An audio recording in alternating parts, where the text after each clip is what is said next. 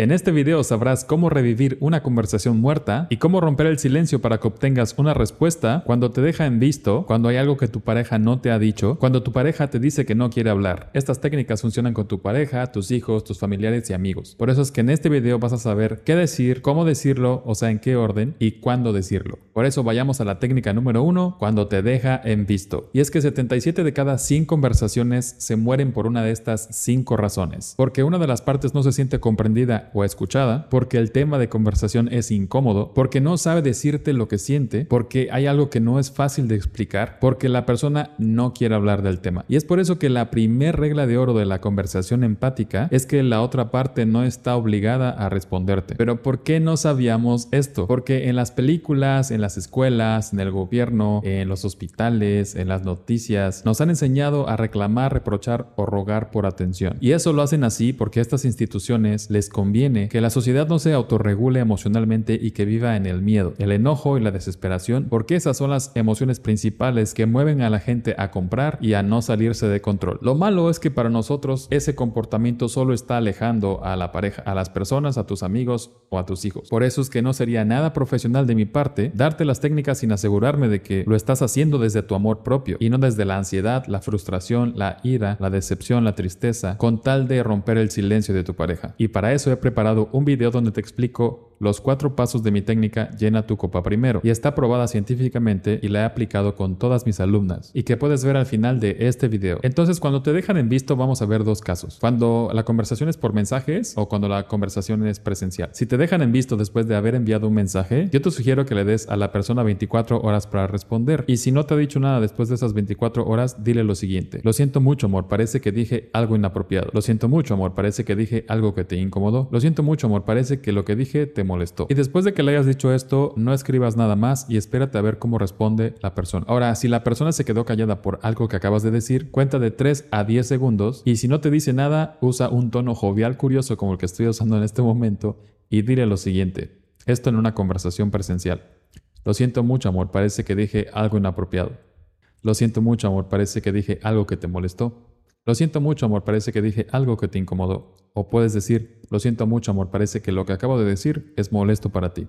Y de igual manera el secreto aquí es que te quedes callada sin decir nada hasta que la otra persona rompa el silencio. Y para esto la segunda regla de oro de la comunicación empática es que la empatía y la simpatía no son lo mismo. La simpatía es estar de acuerdo con la otra persona, mientras que la empatía es Hacer sentir a la persona vista, reconocida, valorada, escuchada, tomada en cuenta y en resumen, amada sin estar de acuerdo con esa persona. Y esto te lo digo porque en este video te estoy ayudando a que sepas cómo revivir conversaciones muertas. Nada más que la pregunta es, y una vez que revivas la conversación, ¿qué digo después de que me respondió, incluso si no estoy de acuerdo, para no pelear? Es por eso que en la página 102 del libro Mi pareja no quiere hablar de lo importante, cómo pasar del silencio al amor sin pelear, se encuentran las 10 técnicas de comunicación empática con ejemplos explicados. El libro incluye una copia electrónica para imprimir y otra en alta definición para que lo puedas leer desde tu dispositivo. Y de regalo incluye el audiocurso Los 7 errores que activan el silencio de tu pareja, grabado con audio de calidad de estudio, y para las primeras 33 personas que utilicen el cupón van a adquirir el libro con un 33% de descuento usando este cupón dentro del enlace que está abajo de este video. Ahora vamos a la técnica número 2 cuando hay algo que no te ha dicho. Por ejemplo, si tu pareja o la persona se quedó callada y tú le dices, lo siento mucho amor, parece que dije algo que te molestó, y tu pareja te responde algo como esto. Oh, no, amor, no es contigo. Lo que pasa es que, no sé,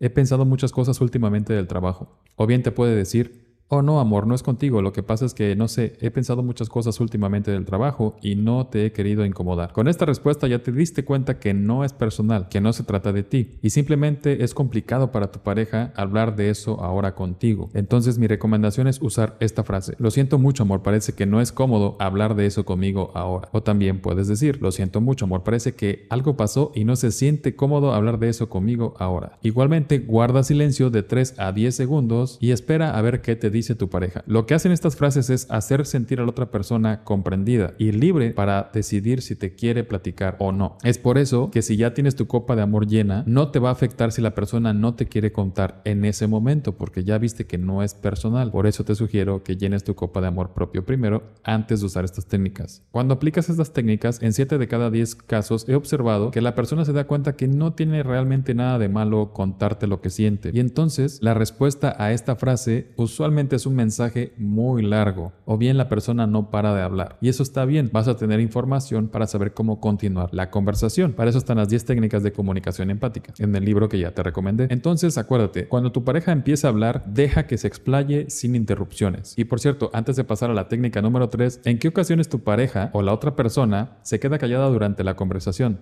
Dime en los comentarios.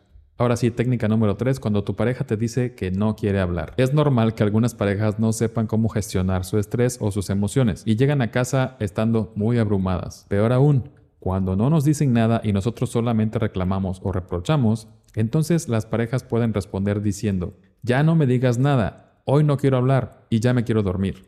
O simplemente la conversación llega a un punto donde se convierte en una discusión violenta y te dicen, ya me tienes harta, ya cállate y déjame en paz. Esta frase que te voy a decir le voló la cabeza a una pareja que me consultó cuando les dije, lo siento mucho amor, parece que lo mejor que puedo hacer es darte tu espacio y dejarte descansar. Acto seguido, guardas silencio y le das todo el espacio necesario y tiempo a tu pareja, hasta que se sienta libre y comprendida para hablar. Y lo que menos queremos en un peor escenario es que tu pareja, tus hijos, tus amistades o tus familiares ya no regresen a la casa o prefieran regresar cuando estés dormida o dormido porque sientan que no pueden expresar sus emociones libremente ya que se sienten juzgadas. Entonces es mejor que lleguen abrumadas a la casa y que tú las recibas con frases de comunicación empática que les permitan a ellas sentir que pueden ser a plenitud estando contigo y que tú les vas a dar el espacio y el tiempo para que cuando estén listas se sientan cómodas para continuar la conversación contigo. Es por eso que las dos herramientas de apoyo que te recomiendo usar con este video son que seas una de las 33 personas que adquiera el libro con el 33% de descuento usando el cupón que está abajo en la descripción de este video y dos, que te asegures de llenar y mantener tu copa de amor propio llena viendo el video de los cuatro pasos donde te explico esta técnica que puedes hacer todos los días en tu casa usando el espejo y hielo. Y no es lo que estás pensando. Mi misión es ir por mil corazones rotos menos y más corazones despiertos, sin años de terapia. Así que si no te parece una ridícula idea, suscríbete.